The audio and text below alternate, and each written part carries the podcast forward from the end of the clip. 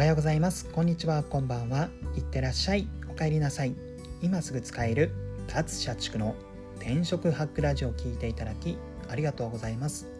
この番組はブラックな人材会社で求人広告を年間100本以上作ってきたライターが失敗しない転職方法や転職で使える考え方など転職に役立つ情報を発信しています。本日の放送ですが未経験で営業職に挑戦したいという方に向けて注意点をお話したいと思います。その注意点ですがお得な商材だから未経験でも契約が取りやすいというのはあんまり鵜呑みにしないでくださいという話です。例えば未経験で営業職受けられる求人広告多いとは思うんですけども、まあ、そうした求人広告一つ特徴として未経験でも商材がニーズが高いから提案しやすいとかお得だから提案しやすい契約が取りやすいみたいな文言があると思うんですけども実際に営業職やってみると分かるんですけどもニーズがあるからといってお得な商品だからといって契約が取れるとは限らないんですよね。例えばそうですね。ネット回線の営業職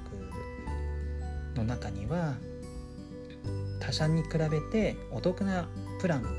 を提案できるためお客様のニーズをつかんで、まあ、制約しやすいみたいな文言を書いてる求人広告があったんですけども実際にネット回線の営業ってそんなに制約って取りやすい営業ではないんですよね。というのも、えー、ネット回線の営業っていうのは基本的にそうですね訪問販売といいますか、まあ、飛び込み営業みたいな形で、まあ、ある担当するエリアの住宅に回ってインターホン鳴らしてネット回線どうですかみたいな形で営業をかけていく仕事になります。もちろん提案するものが本当に他社と比べて安い場合もあるとは思うんですけども基本的に訪問先というのはすでに他社のネット回線を申し込んでいて利用している状態なんですよね。ですので基本的には他社から乗り換えてもらう営業になるんですよ。ただ、えーと、そうですね皆さんも経験あると思うんですけどもインターホン鳴らして NTT ですがとかソフトバンクなんですけどもみたいな言ってくる、まあ、営業に関してすぐ契約したことってありますでしょうか？多分ないですよね。あそういうのはいらないですとか、まあ、検討したから今のプランで大丈夫ですみたいな形で断っているのではないでしょうか？僕自身も今使っているネット回線は非常にいろんな他社サービスを踏まえて決めて使っているので、まあ、それでそうですねネット回線の営業来られたとしても全然すぐ断ってしまうんですよね、まあ、そうした状況がありますので、まあ、求人広告に書かれている、まお得な商品だから提案しやすいとかニーズのある商品だから契約しやすいというのは実際に営業をかけてみると全然そんなことないじゃんというケースが結構多く出てきます。ですので未経験から営業職にチャレンジしたいという方は、まあ、気になった求人広告見る際ですね、まあ、そうした未経験でも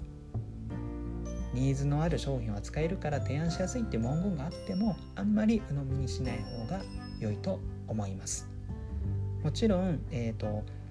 そうですね。ニーズのない商品を売るよりかはニーズのある商品を提案する方がもちろん契約は決まりやすいんですが、まあ、世の中の商品って大体はニーズがあるものだと思って、まあ、作られている生み出されている商品がほとんどだと思うんですよ。ただまあじゃあ全部の商品サービスが売れてるかといったらそうではないじゃないですか。結局そこで競争があったりしますのでニーズがあるから提案しやすいというのはちょっと現実的にはあんまり言えない部分もありますので是非この部分については頭の片隅に置いていただいた方が良いかなと思います。求人広告に書かれている文言を鵜呑みにしてしまうといざ無事に入社して営業職としてデビューってなった時にギャップをすごく感じてしまう可能性もあります。そうするとせっかく頑張った転職活動で、まあ、すぐ挫折を味わってしまって、まあ、そこで、まあ、最悪もうダメだと言って、ま退職みたいな形になってしまう可能性もなきにしもあらずだと思いますので是非未経験から営業職にチャレンジされるという方は求人広告に書かれているそういった文言は一つそんなに鵜呑みにしないというのをポイントとして押さえた方が良いと思います。はい。本日の放送は以上となります。最後までご視聴いただきありがとうございます。皆様の転職活動の成功を祈りつつ今日はこの辺でまた明日。